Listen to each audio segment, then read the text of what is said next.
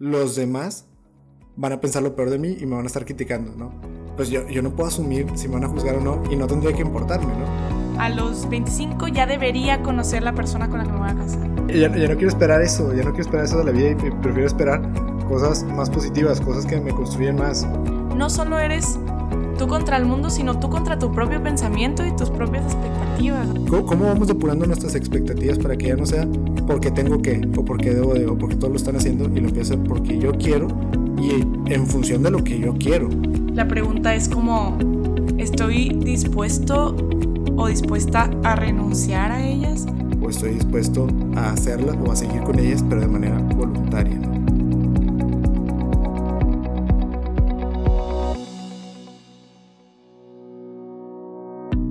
Bienvenidos a Más allá de mí, un espacio para encontrarnos con nosotros mismos y con Dios. Hola, bienvenidos nuevamente a este podcast Más allá de mí.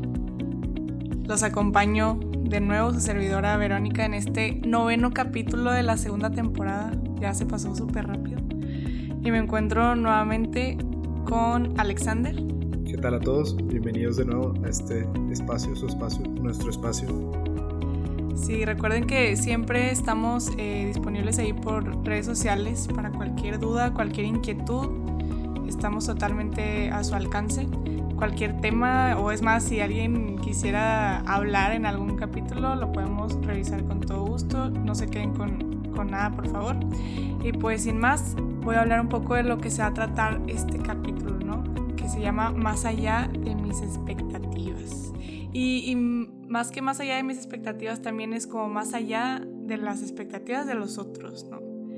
Estas expectativas que causan que al no poder como cambiarlas, porque hay expectativas tanto como de la sociedad, de lo que se espera de mí, como de la familia, como las que yo ya he introyectado en mí y que como no las puedo cambiar, me vivo peleando con ellas, ¿no? y, y, causan que no sea feliz y se relacionan mucho a veces con estos imposibles tal vez, o no, no imposibles, pero tal vez no va con mi personalidad ni mi propósito y es como una máscara que estoy cargando todo el tiempo.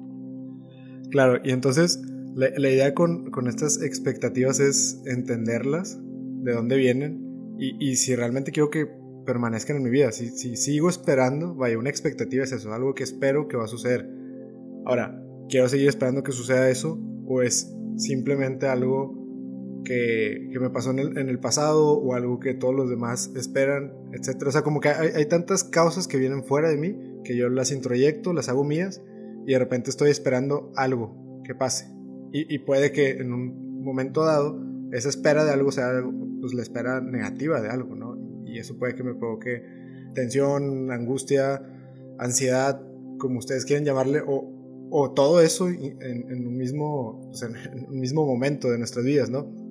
Y entonces la idea de este capítulo es poder entender de dónde vienen estas expectativas y poder decidir conscientemente si quiero que siga siendo expectativas mías o, o incluso poder decir, sabes que ya no quiero esperar eso del porvenir o, de lo que vaya a venir. Eh, del porvenir lo que vaya a venir, pues un poquito de lo mismo. Pero ya, ya, no quiero esperar eso, ya no quiero esperar eso de la vida y, prefiero esperar cosas más positivas, cosas que me construyen más o, o, incluso cosas diferentes, simplemente, ¿no? Diferente a lo que todos los demás esperan de mí, lo que yo espero de los demás y lo que yo mismo espero de mí mismo, ¿no? Entonces, pues de entrada creo, creo que la, la clave va por ahí. Y, ya al, momento que estemos desarrollando como un poquito las citas de los autores y, pasemos a los consejos, van a ver que un tema recurrente es liberarnos de una carga que, que, no solicitamos o liberarnos de una carga que no sabíamos que teníamos al momento de decir, ya no quiero tener estas expectativas que son de alguien más y quiero tener mis expectativas, que pueden ser las mismas que las que tienen los demás y no tienen nada de malo.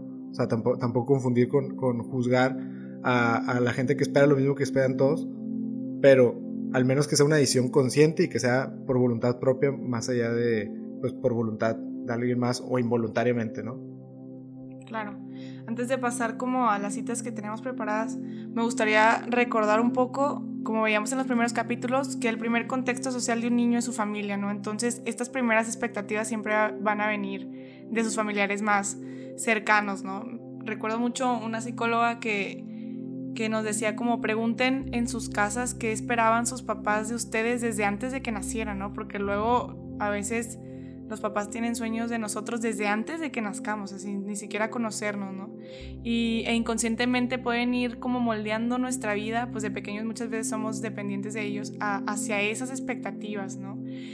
Y también el hecho de que no tengan ninguna expectativa también puede influir, porque luego no la están guiando a ningún lado y eso también puede ser peligroso. Pero bueno, el punto es como reconocer o, o hasta se puede preguntar o ir viendo que o sea, si estoy fluyendo porque yo quiero ir por este camino o si estoy fluyendo eh, por este lado de las expectativas, pero me siento obligado, ¿no? Y como decía Alexander, con una carga. Y bueno, en el libro de 10 soluciones simples para vencer la angustia, eh, un libro muy recomendado por la psicóloga Leti Olvera, de Kevin Yorkie y Pamela Wilgards habla acerca de ciertas distorsiones o sesgos cognitivos que ya mencionábamos en el capítulo, el capítulo anterior, perdón, este, que se relacionan mucho con estas expectativas y con esta mente rígida, ¿no? Y, por ejemplo, una que es la que más se relaciona con las expectativas es eh, los debería rígidos, los debería, este, que por ejemplo, yo a los 25 ya debería conocer la persona con la que me voy a casar, y, que de repente por nuestros familiares o, en nuestro entorno se va moldeando así la realidad y, de repente llegan chavas en crisis porque no conocen con quién se van a casar y es como pasa otro sesgo cognitivo que es como como esto que es confundir lo que es posible con lo que es probable, entonces es eh, ya me quedé sola, ¿no? Porque es posible, ¿no? O sea, porque es una posibilidad que sale de mi mente, ¿no? Pero realmente no es algo eh, que tenga que ser necesariamente probable en este momento y así nos vamos llenando de pensamientos, ¿no? No sé si nos quieras platicar de otro, Alexander. Sí, por, ahí hay otro que, también está súper interesante porque hasta pareciera ser eh, mágico, ¿sabes? Así como... como y, se van a dar cuenta que, que todo esto raya como, no, no, voy a decir en lo absurdo, pero sí, sí, en lo cómico cuando nos damos cuenta, o sea, cuando, cuando podemos objetivizarlo y, vernos desde un tercer plano y decir, oye, ¿sabes qué? Es que yo, yo realmente no pienso así, o realmente no soy tan eh, fatalista, o realmente no soy tan pesimista, etcétera, simplemente pues estaba como que con nociones equivocadas, ¿no? Y una de estas, o bueno, otro de, los que comentaba Vero, es el, la, la telepatía, o sea, el adivinar lo que los demás están pensando, ¿no? Y, de nuevo, no, como un superpoder, sino como para darnos cuenta que realmente no podemos saber. O sea, no podemos saber en ningún momento de nuestros días qué está pensando la otra persona a menos que lo comunique.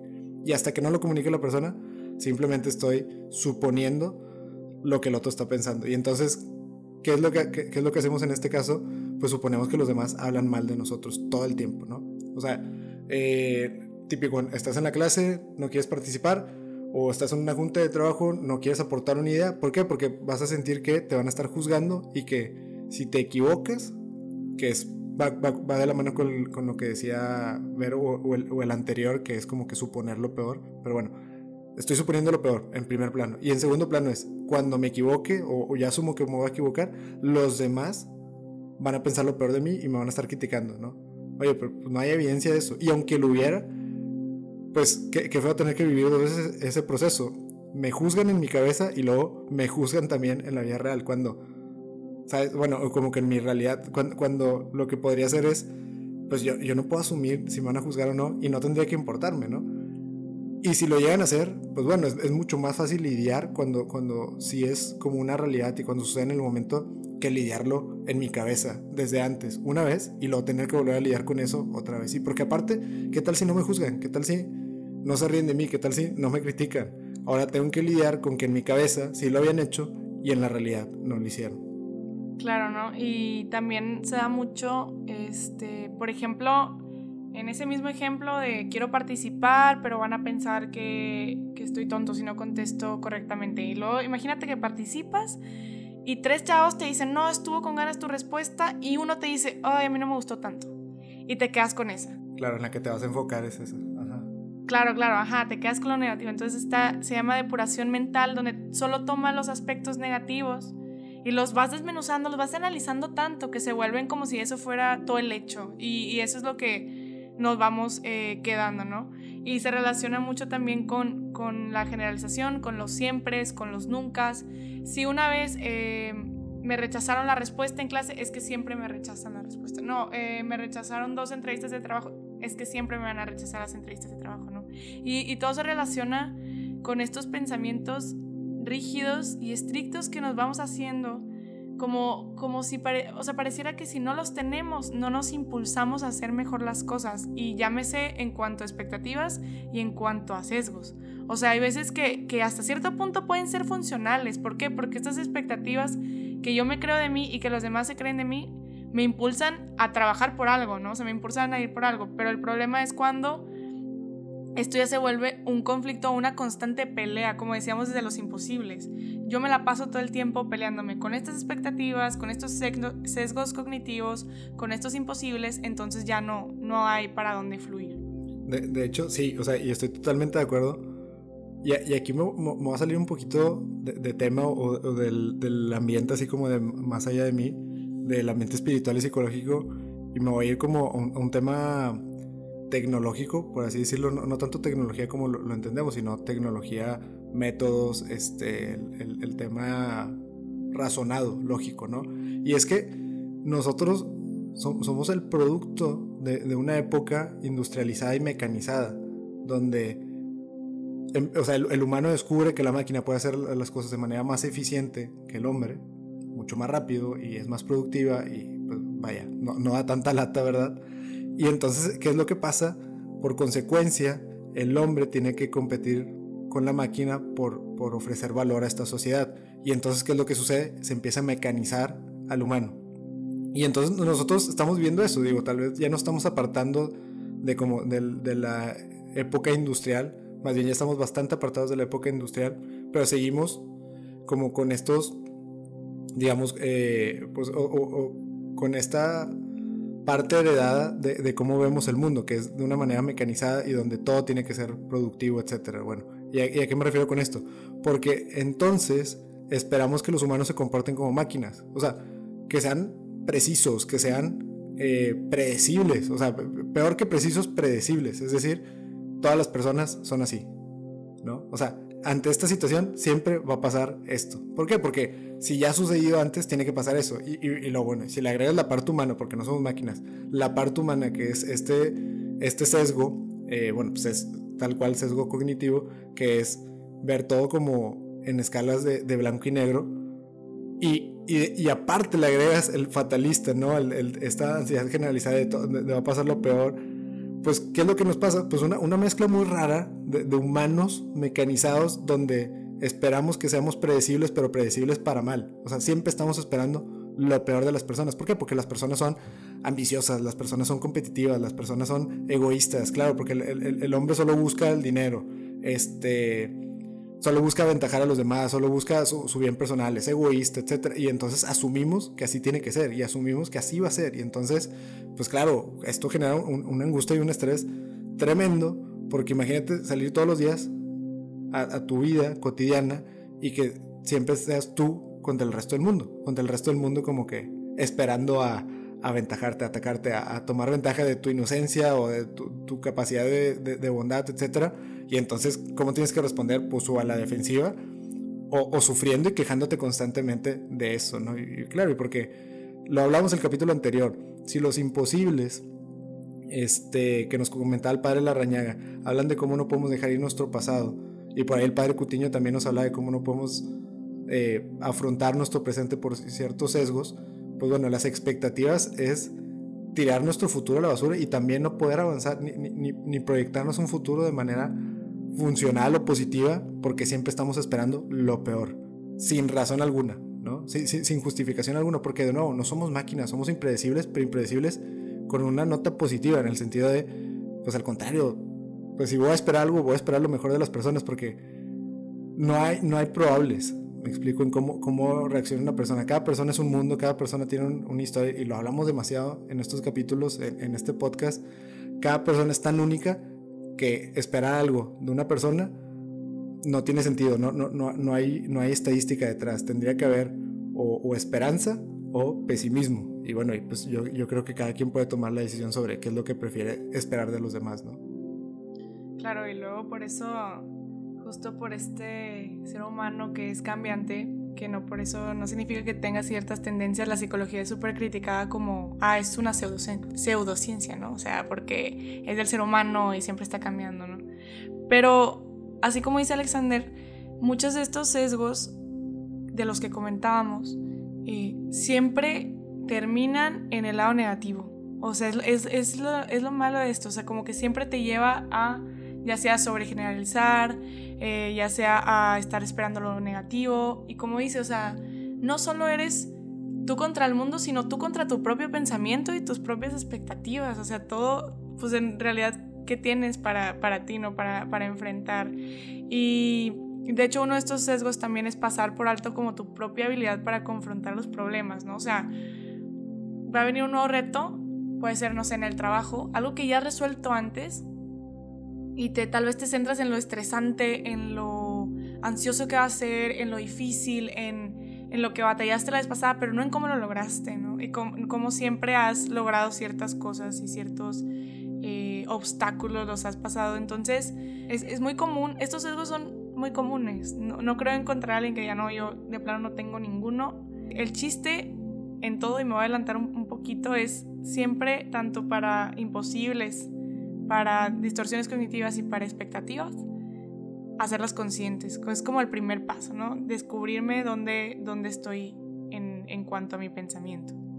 definitivo, o sea, igual, igual al principio, o sea, y Vero lo conecta súper bien ya, ya al final que vamos a estar dando los consejos. Bueno, yo me regreso un poquito al principio con lo que les decía sobre no está ni bien ni mal. Es, es simplemente o sea, más bien la expectativa no, nos va a animarla por sí sola, es de dónde viene lo que podría, pues claro, ser negativo o tal vez positivo en, en mi haber y en lo que provoca en mí. Y entonces, si yo entiendo de dónde viene, puedo determinar si es algo que quiero o es algo que no quiero. Si viene de, de, una expectativa como un deber ser, ¿no? O sea, que creo que eso lo podemos entender todos. Este deber ser que, que la sociedad, la cultura, mi familia otras personas, mi pareja, eh, gente que admiro, gente o gente simplemente que veo constantemente, entonces son testimonio para mí y, les aprendo y, solamente reflejo o repito sus conductas, sus patrones. Bueno, si, si es la razón de, de mis expectativas, pues tengo que al menos decidir si sí quiero que sigan siendo o, o decidir que tal vez no, porque ¿quién nos ha estresado al pensar en expectativas imposibles que tengo que cumplir ¿no? O sea, a ver, si, a mí me preguntas cuando tenía 14 años así, ¿a qué edad pensaba que se casaba la mayoría de la gente? Pues, ¿cuál era mi referencia? Pues gente de veintitantos años, mis papás o los papás de mis amigos, todos se casaron antes de los 20 o alrededor de los 20. Y es más, la, gente mayor que yo veía teniendo 14 años y de veintitantos años también está casando esa edad, a 22, 23. Y ojo, la gente que yo veía, ¿no? O sea, y que esto también es otra cosa importantísima. Por ahí hay un sesgo. O sea, yo, yo no vi a todo el mundo, yo no vi a toda mi sociedad, a toda mi comunidad, a todo Monterrey. No, no, hice, no hice un censo a los 14 años de a qué edad se están casando en promedio, ¿no? Pero, ¿qué es lo que pasa? Ahí yo me voy generando una expectativa de que a, qué edad tengo que estar casado. Y entonces, ahora que tengo 26, ya voy a cumplir 27, pues claro que esa, esa expectativa fracasó totalmente, ¿no? O sea, no sucedió, no, no, no, no, se hace realidad esa expectativa que yo tuve durante muchos años. No hay que llorar, Alexander, nada más. Sí, sí, sí. no, no, no, no, crean que ahorita estoy este, sentimental ni nada. Justo lo que quiero transmitir es eso, o sea, que, que encuentro mucha paz en decir, en un momento, cuando fui creciendo, cuando fui madurando, y, claro, porque alguien me lo tuvo que haber enseñado, alguien me, yo, yo, yo le atribuyo mucho a al acercarme a mi fe, que, me hizo buscar una verdad dentro de mí también y, buscar la verdad de qué quería realmente. Bueno, dentro de esta verdad que encontré fue que realmente yo no quería casarme a los veintitantos. Más bien, de hecho, ni sabía si quería casarme o no, y, eso iba de la mano de un, discernimiento vocacional, etcétera, ¿no? Y entonces, de entrada, yo me quité esa expectativa de casarme a los veintitantos. Más bien, si llego a decir que esa es mi vocación, mi expectativa es poder casarme y hacer una familia. ¿A qué edad? Irrelevante, ¿me explico? O sea, de, entrada cambian las expectativas ni siquiera de parámetros, o sea, cambió completamente de dominio, ¿no? Y, y, de, factores, y, creo que eso es lo importante al final. Saber, o sea, saber a qué quiero responder también dentro de mis expectativas, qué parámetros son valiosos para mí. Oye, trabajar para hacer dinero. Ok, mi expectativa es trabajar para hacer dinero. Todos los trabajos, en todos los trabajos haces dinero, ¿no? Y entonces, bueno, generar valor, ok, bueno, eso ya, ya, ya, ya depura un poquito el, el, sentido, porque entonces si, si hago dinero es independiente a si genero valor para la empresa o genero valor para mí, ok, bueno, y si lo depuro todavía más, bueno, quiero generar valor porque quiero, quiero tener una estabilidad laboral que me permita eh, un estilo de vida. Ah, ok. Y entonces, ¿cómo, vamos depurando nuestras expectativas para que ya no sea porque tengo que, o porque debo de, o porque todos lo están haciendo, y lo empiezo a hacer porque yo quiero y en función de lo que yo quiero, ¿no? Y, puede que sea exactamente lo o sea, puede que, que de 100 personas que, que nos agarremos de, de, un autobús que vayan al trabajo, las 100 personas, el 90%, o sea, el 90 estén haciendo exactamente lo mismo, pero esas 90 no lo van a estar haciendo por los mismos motivos, ni con la misma voluntad, ni con el mismo deseo. Y definitivamente no con las mismas ganas, ni con el mismo estado emocional. Todo depende de si es por voluntad o si han de, o sea, si le han dedicado tiempo a pensar en qué expectativas se están poniendo, ¿no? Claro, y de aquí me, me quiero agarrar también un poquito de, de este ejemplo de Alexander, de lo que él vivió en su expectativa, para dejar también claro que es un proceso y que no es fácil, ¿no? Por ejemplo, si en mi familia siempre se tuvo esta expectativa de que yo fuera médico, ¿no? Y digo, no, es que casi casi nos obligamos de que es que tiene que ser porque si no me voy a echar de, cabeza a mi papá o a mi mamá y va a haber una, una guerra por ahí, ¿no? Todos los procesos conllevan algo de dificultad para poder salir, ¿no? O sea, para poder cambiar un sistema que está tan arraigado este, que ya funciona de esa forma, pues claro que va a haber eh, dificultades, va a haber un poco ahí como, como de guerra, ¿no? Para después encontrar eh, la paz. Pero, pero al menos si decido quedarme dentro del sistema, lo estoy haciendo consciente también. O sea, estoy decidiendo quedarme ahí donde estoy. No, no me estoy dejando llevar, simplemente decido que prefiero llevarla en paz con mi familia, por ejemplo y muchos probablemente lo tuvieron que vivir eh, cuando decidieron, no sé, irse al seminario y demás, ¿no? O sea, como estas decisiones grandes. Este, y, y para eso me gusta mucho eh, la metáfora de, del vaso sucio, que ahí por ahí lo uso con, con varios pacientes, que mm, le presentas, si se puede gráficamente mejor, un vaso de vidrio que en algún tiempo, o sea, le preguntas que si en algún tiempo pudo haber estado limpio, ¿no? Porque este vaso por dentro está lleno de tierra así como pegada, ¿no? O sea, como sucio, literal. Este, sí, imagínense que lo pusieron en la tierra y toda la tierra está como pegada en sí. Y pues primero le preguntas si puede volver a estar limpio, ¿no? Pero esto es más como en función de, del paciente, o sea, si puede volver a, a, pues a sanar y demás, ¿no? Estar como en este estado original y ya después le preguntas cómo lo limpiaría y, en su mayoría si te contestan que pues se le, se le echaría agua y al, al, echarse agua cómo se vería el vaso, ¿no? Y pues claro que está esta imagen de si le echas agua al vaso se empieza a ver más sucio todavía, entonces daría la impresión que algo no se está limpiando, ¿no? O sea, y en este proceso de desarraigarnos de esos pensamientos y, expectativas menos de las que queremos seguir, este, pues pareciera de repente que, que hay eh, mucho, pues tal vez algo de drama en el proceso o muchos cambios sobre todo, muchos cambios en el proceso, pero al final el vaso va a volver a estar limpio, ¿no? Entonces también es, eh, es un proceso que no tiene que ser ni momentáneo ni tan fácil, puede que nos lleve uno, dos, un mes, toda la vida, o sea, es un, es un proceso y porque más porque estamos eh, dentro de esta sociedad llena de expectativas. Entonces, como que no puedes, no es como que voy a esquivar todo así, me voy a alejar de todos y ya este, voy a estar libre de expectativas. Pues no, no es tan fácil.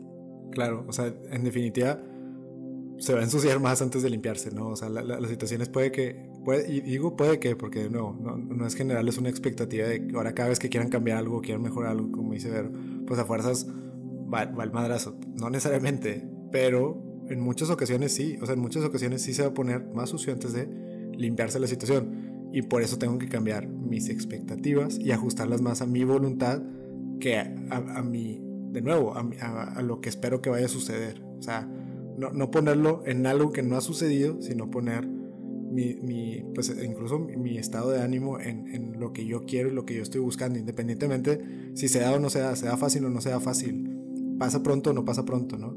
Yo por ahí tengo otro ejemplo que es como un poquito la raíz de este capítulo y le agradezco mucho a una amiga, eh, Pame Pérez, que nos contaba una anécdota, a, sea, algo, algo realmente que le pasó en clases a mí y, a otras amigas, que era como un, un, tema de un, proyecto que creo que no alcanzó a entregar a tiempo y entonces, pero le había dedicado demasiado tiempo y entonces, a ver, mi primera expectativa es, le eché demasiado empeño a este proyecto, mi, mi expectativa va a ser que sea un 100, o sea, que sea una excelente, ¿no? Una excelente calificación, o al menos yo estaba pensando en eso mientras me estaba contando. Y luego, por alguna razón, no lo entregó a tiempo y entonces la maestra no se lo recibió. Y ya, entonces, claro, oye, dame oportunidad, dame, o sea, de verdad, entiende que fue un proyecto que le eché muchas ganas y, me, me, encantaría que se le diera la oportunidad de, de, revisarlo y que me pudiera dar una nota, ¿no? Y bueno, la maestra lo medita, lo piensa y todo y al final dice, ¿sabes qué? Bueno, sí, sí te lo voy a revisar. Lo califica y le da un 50. Entonces, claro que cuando me está contando esta historia, yo me he hecho dos expectativas. La primera, que ella hizo un muy buen trabajo y se me decía un 100. Se rompió cuando lo entrega tarde y no se lo recibe. Y la segunda expectativa es la maestra, cuando ya por fin le dice, ¿sabes qué? Si tú lo vas a recibir, es, ok, ahora sí le va a dar un, un, 100. Ok, un mínimo un 80, o yo qué sé, no, no un 50. Y entonces, ¿cuál fue mi reacción? No, hombre, se la bañó. O sea, wow, y, más que yo soy maestro fue de que yo no haría eso, ¿no? O sea, y, y de nuevo, son, son, mis expectativas y eso es como que otro punto que yo, yo, le, yo le impongo mis expectativas a los demás tanto como los demás lo imponen en mí, ¿no? ¿Saben cuál fue la reacción de, de Pame? Está súper feliz, está súper contenta. Me recibieron mi trabajo, ¿no? O sea, de que pues al final ese trabajo fue recibido, yo aprendí bastante haciendo este proyecto y al final la maestra sí lo leyó y, dijo que era un buen trabajo. Entonces, si nos fijamos, ella puso su expectativa, o más bien de, fijarse en su expectativa o, o, las expectativas que tienen los demás, etcétera, se fijó en su voluntad, en lo que ella buscaba y quería y esperaba, que era aprender. Aprendió y aparte que la maestra le validara que sí era un buen trabajo, la maestra se lo validó y no con una nota, se lo validó verbalmente, o sea, se lo dijo, ¿no? Entonces rompe totalmente con nuestro esquema de expectativas que es dame números, dame resultados. De nuevo, mecanizándonos, sé eficiente, produce, agrega valor. ¿Y qué es valor, no? Aparte. Entonces, como que por ahí, por ahí podemos empezar, y ya para ir terminando con, con el tema de los consejos, es de alguna manera tenemos que atar nuestras expectativas a nuestras voluntades. Y para hacer eso tenemos que ser conscientes qué expectativas tenemos de la vida desde el día a día a un corto, mediano y largo plazo. Bueno, entender de dónde vienen y si sí están atadas a mis voluntades, o sea, a lo que yo quiero realmente. Si yo no sé qué quiero todavía realmente, no pasa nada. Que al menos no estén atadas a lo que otra persona quiere. O si sí es lo que otra persona quiere, pues que sea algo que yo pueda validar y que pueda decir, sí, si es lo que quieren mis papás, bueno, si yo confío en mis papás, y más como que en, ciertos casos, bueno, pues no tiene nada de malo, pues sí, porque es por lo que quieren mis papás. Yo no sé qué quiero, pero sé que mis papás quieren esto y confío bastante en que ellos quieren lo mejor para mí. Pum, esa es una excelente razón versus un porque lo quieren mis papás. Yo quiero eso, yo la verdad no sé, o es más, creo que no, pero pues mis papás lo quieren y quieren lo mejor para mí. Híjole, eso ya constantemente te va a poner en un conflicto. Entonces lo primero sería hacerlos conscientes y ver o sea, hacerlos conscientes es realmente discernir si, si, están atados a un tema de voluntad y a un tema de, de, valores y de virtudes, y más en el plano espiritual. O sea, si sí responden a lo que Dios quiere de mí o lo que yo quiero al momento de buscar a Dios, ¿no? Claro, este, gracias por el ejemplo también. Me gusta mucho cómo, cómo demuestra que de una situación puede haber 40.000 reacciones diferentes también dependiendo de las expectativas de cada quien. Y pues ya después de hacer conscientes las expectativas, la pregunta es como, ¿estoy dispuesto o dispuesta a renunciar a ellas? Porque muchas veces la gente, por más que no sea feliz eh, o no puede ser feliz porque es una emoción, no puede, o sea, no es pleno en, con algo, con algún pensamiento, con alguna acción, algún trabajo, algún etcétera, pero le está dando algo, algo que vale más, algo que pesa más, ¿no? Si, si yo no, no me gusta esto que estoy estudiando, pero recibo cierta aprobación, que es una necesidad en mí, pues no voy a estar tal vez dispuesto a renunciar a, esa expectativa, ¿no? Entonces estoy dispuesto verdaderamente a adentrarme, a enfrentarlo, porque es otro enfrentamiento con uno mismo que, que puede ser eh, eh, tanto muy sencillo como muy eh, largo el proceso, pues puede ser hasta cierto punto algo, algo nuevo, algo que nunca me he preguntado. Y, y bueno, definitivo, y estoy totalmente de acuerdo con Vero, es, es qué tan dispuestos estamos. O sea, una vez que lo reconozco, reconozco estas expectativas, me familiarizo con ellas. Vaya, las conozco de verdad, ¿no? Y, tal vez podríamos figurarnos como conocer a alguien, ¿no? O sea, tiene muchas facetas, tiene, tiene muchas raíces, tiene, tiene muchos saberes y tiene una historia, cada expectativa tiene una historia y también tiene una razón de ser. Bueno, una vez que conozco eso, ¿estoy dispuesto a rechazarla o estoy dispuesto a, pues, abrazarla, ¿no? Las dos decisiones van a implicar un esfuerzo, pero de nuevo, al menos que sea un esfuerzo voluntario, a, que sea un esfuerzo a, pues, constantemente pelear conmigo mismo, que es, realmente es lo que provoca estas distorsiones de nuestra realidad y estos sesgos, ¿no? nos hacen pelearnos con nosotros mismos constantemente. Nuestra visión de la vida no empata con la, o sea, la experiencia de la vida, el experimentar la vida. Y, si, juzgáramos nuestra vida por nuestros peores momentos, y entonces por eso tenemos la expectativa de que siempre va a ser lo peor, pues nos, o sea, claro que nuestra vida se vería como un constante dolor, ¿no? Y una constante lucha. Pero la realidad es que no lo es, o sea, no lo es. Tanto como no siempre es buena, tampoco no siempre es mala.